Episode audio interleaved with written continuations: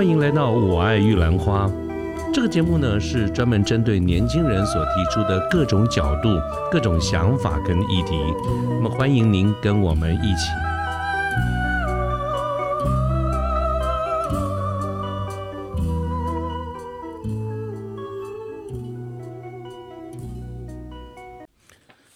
各位好，我是卢天记，现在是民国一百一十二年的十二月三十一号星期天的上午啊。那么今天也可以算是呃一百一十二年二零二三年的最后一天了。照说呢，在这个时间点，我们如果要做一些节目的话，应该会去呃，主要是谈一下这个回顾过去，展望未来哈，看看去年做了这做了哪些事情，未来有什么新的这个展望哈。但是呢，我本来也想做这样的一个节目哈，可是呃自己心中有愧啊，就是一来我觉得这个呃到底。展望过去有哪些成就跟未来的一些想法，这属于还是属于比较个人的这个角度。我自己的一些想法未必是各位听众你们有兴趣的哈。那这是第一个原因。第二个原因呢，也是因为，嗯，我自己 我们知道每年大家都每年的年底都在新学期新希望嘛。可是说来惭愧，我自己做了一些计划，回顾过去这几年呢，我常常有很多都没有做到哈，所以觉得。这个这个事情，如果现在再来讲这些事情，其实自己也是觉得蛮蛮羞愧的哈，所以我们今天就不谈这个了。但是在这个这一年的最后一次的这个节目里面，我倒是想谈什么呢？就是在这两天呢，有一个新闻引起我的一个注意啊，这个这个注意就是，呃，以前都没有什么注意到这一点啊，就是有关于国民国民法官这个事情。那是这样子，也就是说，这个在这两天呢，我们看到一个新闻。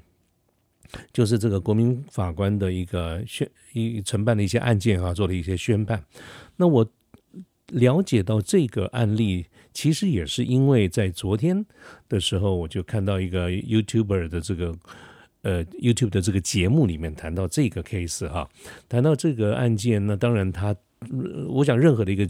社政论或者社论节目都有他自己的一个立场。那所以这个 YouTube 的这个立场跟观点，我是赞成的。那么他特别拿到这个案例来做一个说明，主要也就是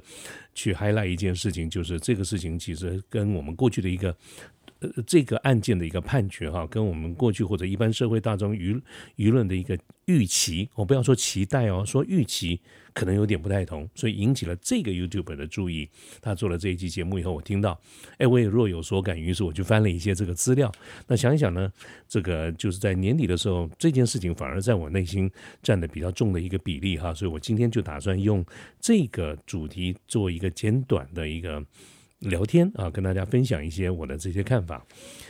呃，简单的说明一下啊，这个案例是什么呢？就是这个案例是一个嗯，某一个黄姓的男子啊，年轻，他他患有呃自闭症，就是这种雅斯伯格症。那么在去年的时候呢，他因为呃跟他的一个朋友，其实据说是学长啊，在相处的过程当中，那么他希望就有有一个表达，那当然被这个学长所拒绝哈，啊。但是他，嗯，我想，拒绝这个人有表达自这个追求的权利，那对方也有表达拒绝的权利嘛。所以他拒绝了以后呢，那这个黄姓男子呢，呃，不甘心，他就继续的很长达半年时间的这种跟踪啦、骚扰啦等等，甚至于因爱而生恨。所以在去年的十月的时候，啊，就是。拿买了两把牛肉刀哈，去将这个受害人啊给刺杀杀害了啊，就是这样的一个案件。那这样的案件，其实在我们的生活当中也坦白说也常常听到了哈。如果单纯就案件本身而言，的确是不足为奇。但是呢，这个新闻里面是有谈到，就是在。呃，这两天哈，台中的地方法院的国民法官，他经过四天的一个马拉松式的这个审判，最后呢，判处这个黄姓这个男子哈，就我们刚刚讲这个加害人呢，判处他杀人罪无期徒刑，而且褫夺终权终身，那褫夺公权终身啊，这个是创下了这个国民法官这个制度上路以来呢，他最重的一个刑刑刑度。啊，当然，这个文章里面有特别提到，就是宣判的时候之后是没有特别谈到任何判决这些理由了哈。那我想我现在谈的就是这个这个案件，但是我想就说明的是，因为这种法律的案件，就细节、就过程、就举证等等这些牵涉到非常多的不同的这个角度，跟这个呃应该要有法律上该该有的一些程序啦等等啊。所以我今天来聊这个 case。其实我会特别小心的一点，就是我不我我没有办法，也不会太愿意去就这个案子进行过程中的这些细节做任何的一个评论，因为我觉得那个要非常的专业啊，要可能角度不是情绪化的角度，是非常专业的这个角度，而我自己呢不具备有这样子的一个专业知识跟所谓公正的这种情绪。去评论哈，所以呃，我如我如果妄加评论，其实也是不公平，也是也是不合理的哈。所以我今天的这个聊天呢，纯粹的就是一个我们做一个一般性的老百姓的个人的一些感想的这些抒发啊。我想这一点在节目的开始的时候，先跟大家来来做一个说明哈。那我刚才提到的，就是说这个案件，不管是从那个 YouTube 的这个 YouTube 影片，或者是我后来去查阅了这些资料，它之所以会引起我的一个注意，其实也是跟这个 YouTube 的观点是一样的，就是说他觉得这个 case 是创了这个国民国民法官这个制度上路不久了哈，但是这个创下一个记录，就是说对于这种这种重刑哈，这个这个是一个很重的案件，杀人嘛，那这个判决。也比较符合我们的一个期待啊，这个是根据这一点，这一点让我的感感觉。那我为什么会有这种特别感觉呢？是因为我们一直都觉得，在我们现今的这个社会里面，常常大家会有一股怨气哈。我不要讲戾气，就是怨气呢，常常会觉得有很多人犯了一些重案，我们在社会上看到的一些重大的这个刑案，结果呢，到最后的一个判决。跟我们一般社会大众的预期可能会有所不同啊，这个是我我我想我们闭上眼睛去回忆，我们应该回忆很多的一些这种例子哈，这个这个变成一个趋势，所以很多的时候我们就把直觉或者是直接我们在举例的时候，我们就会特别的去举例到有关于 Face 或者是 Face 联盟，那包括我们刚才所谈到的这个案例，在我在网上去找各个这个报道的时候。好，我看到一个平衡的这个报道，自然都会引用，又去引述废死联盟的一些发言。那这些发言呢，我同样的也会导致招致到有些人赞成，有些人反对。那我很清楚的是反对的啊。那这个这个这个就是我们刚刚讲，我们这个社会里面常常会对这些事情，大家有一些戾气，呃，一些一些愤愤不平。啊，而这次的这个报道里面特别有提到，就是刚才我们讲到这个案件，国民法官在宣判无期徒刑的时候，我有注意到这些新闻稿或者是 YouTube 的文章里，这个这个节目里面特别提到，当时检察官啊，就是负责起诉这个犯罪案件的检察官，去跟受害人的家属拥抱。好，那这个呢是我所讶异的，是因为这样子的一个描述，一般来说它不是一个法律的这种观点，它完全是一个情绪哈，或者是一个人的立场。很明显的，这个检察官立场当然就是要起诉这个这个这个杀人犯啊。那么他去拥抱这件事情，甚至于有一些事后追加的 common 认为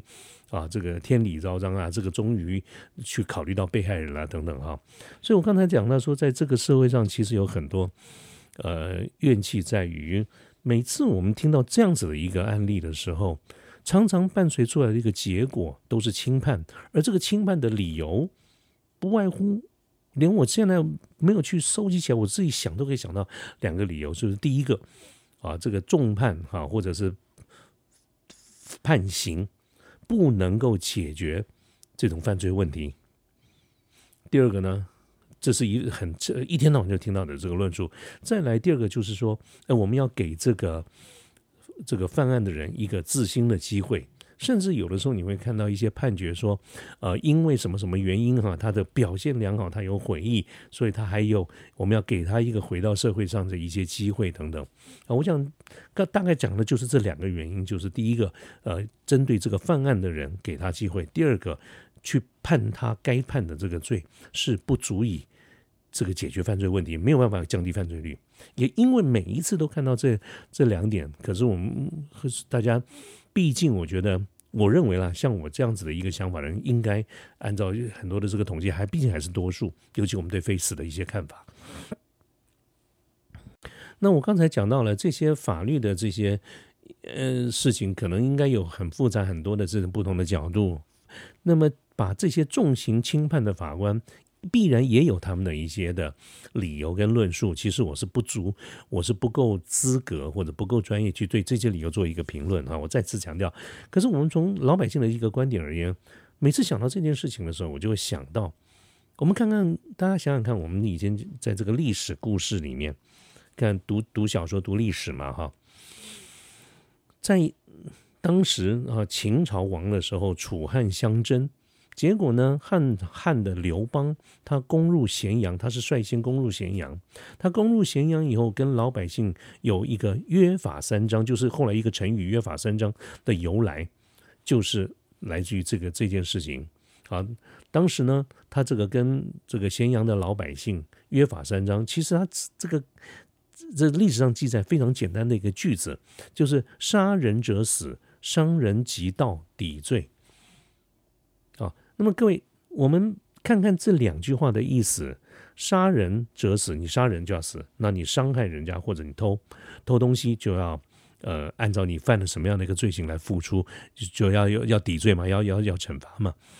这些话看起来很简单，它其实背后代表的一个是，我觉得就算一般庶民老百姓不他猪哎，根本没有念过什么书的，我们都听得懂的话啊，这个叫做杀人者死嘛，伤人抵到抵罪。甚至来说，我各位有时候你会看到，为什么在很多的时间，呃，有些时候黑道的电影、黑社会的电影，不管是香港的电影，呃，以前我常常在跟大家讲说，我很喜欢看这个这个黑道片啊，香港片是一个非常具备代表性的，或者是你说看欧美的这个片啊，这个教父啦等等，那情节各有复杂、简易不同，可是它后面常常代表的都是一个简单的这个道理，就是啊。做该做的事，不要做不该做的事嘛。如果你做了不该做的事，你就要付出代价嘛。那这个的观点呢，就说啊，包括刚才约法三章的这个观点，其实就是我们在上古时代哈，呃，这个诸子百家学说开始蓬勃发展的时候，在中国的历史上的法家啊，这个法律的法哈，这个法家他就有这样子一个论述。所以法家的一个基本的观点是什么呢？法家的这个观点呢，他就主张。嗯，呃，就是说，呃，刚刚有点分心哈。法法家的观点，他主张的叫做“法不诛心，唯论言行”。啊，简单讲叫“诛行不诛心”。那这个“诛”就是这个“诛”啊，就是天人不为己，天诛地灭那个“诛”，其实就是处罚的意思哈。在法家的观点，他。诛行不诛心，就是你有没有犯罪，是根据你的行为，你你有没有做出这个犯罪的行为，而不是你心里在怎么想。诛行不诛心，所以法家的言语叫做“法不诛心，唯论言行”，就是法律不会去诛、去惩罚你内心深处在想什么，他只看你说了什么、做了什么。啊，那么这个跟儒家的观点不完全一样。儒家我们谈很多时候是呃唯心论、格物致知啦等等，这个是另外的一一个说法。可是。法律的这个观点来看，我觉得它是一个最大公约数，也就是人与人之间的一个界限。其实，当你我面对面的时候，我在想什么，你在想什么啊？等等，这一些我也可能会想到一些犯罪的事情什么，或者你也可能会这么想。但是呢，没有人能够办，我真正知道人家心里在想什么，你也没有办法去证明他想什么。就算你证明了他想了什么，他没有做，他就是没有犯罪。这样子的一个局限哈，这这样子的一个说法有它的局限，但是我觉得至少它是一个清楚的一个一个标准，它可以去界定人与人之间该有的所谓的分际跟应对进退。所以从这个犯罪的这个观点来看，我是赞成法家做所谓的诛刑不诛心的。可是如果我们是我不晓得线上的呃听众朋友你同不同意这样的一个看法？可是如果你同意。基本的观念哈，就是我们一每一个人要对自己的言行负责的话，那我们现在就回到下一个字，什么叫做负责？而我刚才谈到，在这个社会上，为什么呃很多人都会有一种愤愤不平的感觉，就是因为听到刚才我我帮大家去归纳，很多人犯了重罪以后被轻判的原因，都在于第一。啊，这样子没事，你你你判他该有的这个罪行或者重判是不能够降低犯罪犯罪率的。第二，你要给这个人一个机会。可是，如果我们从所谓的负责任啊开始来这个角度的话，那对于被害的人，你给他机会了吗？甚至于啊，当我们在谈到 Face 联盟的时候，我们常常谈到的原因都是因为杀人，不管是什么样的一个原因，你杀的那个人他已经死了。他做错了什么事吗？非常有可能他没有什么错，或者他是无辜的，甚至或者是他错没有那么大的一个严重。可是当你把他杀了以后，他就没有机会了。所以当我们一一昧的只去想到说给犯罪的人一个机会的时候，又有谁帮受害者用同样强度的语言说我们也应该给这个死者一个机会？你没有用，你他死者没有机会了啊，没有机会了。啊，就像是呃，这次宣判的这个案件，这个当然，这个律师可以振振有词的说，这个这个黄姓男子他有雅斯伯格症，他有什么样的啊？而且报纸上特别还说明，这些律师就是当年帮郑杰杀人案的这些律师，就看来是专吃这行饭的。啊 啊不不不，你看我这个讲这个话就有带一点情绪在里面了，不是还是要收拾一下啊？那我刚刚这表达就是说。当我们去考虑到为一个加害人家的人，我们非常的仁慈的说，我们要给他未来一个机会的时候，我们有没有用同样的一个强度、同样的怜悯之心去对于受害的人，也要给他一个机会？就算有，我第一我没看到，第二就算有，他也没有机会了，因为他已经死了，对不对？再来一个观点呢，就是。当一个当你按照他的罪行给他应该有的判决，很可能是重判，比如说无期徒刑或者是死刑的时候，那么 Face 联盟的这一类的观点就是认为重判是没有办法降低犯罪率啊，或者是没有办法减低犯罪率，或者或者是呃这个呃不不产生这个犯罪。那可是，在我的一个观点而言，本来一个人犯了什么错，给他什么样的一个处罚。他就跟未来啊，未来这个整个社会的犯罪率有没有办法降低？我认为这是两个完全不同的议议题嘛，这是两件事情嘛。一个社会啊的犯罪率，它应该会影响这个犯罪率高的，应该有很多的这个因素啊。那么这个大到整体的这个社会，小到个人之间人与人之间的一些互动，我觉得它影响的因素非常多。也不是我这样子一个非常知识有限的人，我们能够去 cover 到的。可是他不应该完完全全跟是不是要处罚，或者是呃判死刑来作为一个绝对相关。各位有没有觉得这样子一个论述就把它这两件事情变成唯一的？就是啊，要降低犯罪率，只有啊呃死刑，但是死刑没办法判降低犯罪率，所以不应该有死刑。我认为是不是判死刑是根据。或者判非常严重的极刑，是根据这个犯罪人他所犯罪的程度，他应该是可以查表的，他应该是有一些标准的。那换句话说，之所以要有法官、要有陪审等等这些制度，只是因为避免个人的一些主观。啊，但是呢，我从来没有认为说死刑就一定能够去解决未来的犯罪的问题。可是犯罪问题是犯罪问题，一个人对一个人。公不公平呢是另外一回事，所以我觉得重刑重判是公平与否的概念，至少对我有限的这种嗯这种想法哈，我就是一个老百姓，那合不合理、公不公平，法律或者所谓的正义公理不应该那么复杂，它应该是很简单的，就像是对沈咸阳的老百姓，你讲再多，他其实听不懂的。他只听得懂一句“杀人者死，伤人即到底罪”，这是一个基本的概念啊，所以我是基于这一点哈。那我我我对于这一次的这个判决啊，各位可以看到我这个这集的节目的一个标题，我给他一个呃，给他一个赞啊，所以我要为他喝彩。那当然了，我这样整，我还是强调这是我个人的一些主观啊。不过我自己的一个一个一个一个想法哈，就是嗯。不管整个社会的一个氛围是怎么样，我相信哈，我看到一些报道跟分析，为什么我们整个的这个趋势有这种法这个重刑重刑轻判的一个一个一个。这种现象，而且我们越来越感受到这个现象，其实跟我们国家这个社会处境其实有些关系。也就是说，确实在世世界全世界目前有一个潮流啊，就是这种废死的这种概念。那也我们也的确在很多的报道里面看到，我们国家确实也受到一些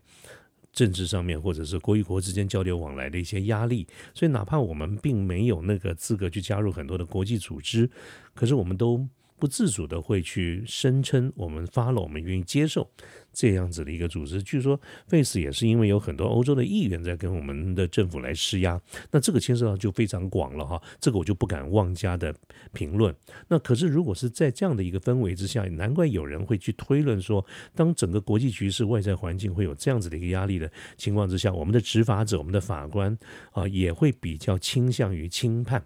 啊，因为可能。呃，跟他的个人利益，比如说他要往上升啊，他的考绩啦等等，都会相关啊。那么，嗯，那这一点呢，也就是道听途说，这个我们也不能够妄加妄加的这个评论哈。所以，我觉原则上来说，我今天录这期节目，我觉得对整个的大局、整个大事是不可能产生任何影响的，纯粹就是我个人的一些想法。我再次再次简单的强调，我没有那么的复杂，我也没有那么多的专业知识，但是我只是觉得。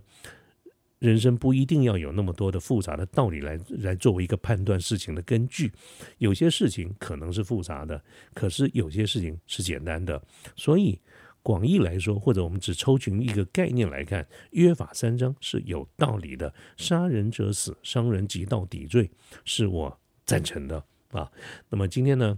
就跟大家聊一聊这些。我还是延续了个节目一开始的想法啊，本来应该嗯这一年度的最后一集啊。要展望呃，回顾过去，展望未来嘛，至少要轻松一点啊。可是不知道怎么搞的，我就选到了这个，本质上来说是是一个严肃的一个课题了哈。那这里请各位听众朋友，你们就多包涵一下哈。这个今天的外面的天气是阳光普照啊，又是礼拜天，所以大家尽情的享受今年的最后一天。明年呢，我一样。会有很多的一些想法啊，但是那也就先放在心里，我努力的去把它做出来，我觉得是比较重要的啊，所以请各位拭目以待，好吗？那今天我们的节目呢就到这边，谢谢大家，祝福大家啊，我们有一个很成功的二零二三，而且二零二四年明年我们一起让自己变得更好。当我们每一个人自己都变好的时候，我们这个世界就会变得变更好，好不好？我们一起努力。那。今天节目到这边，谢谢大家，拜拜。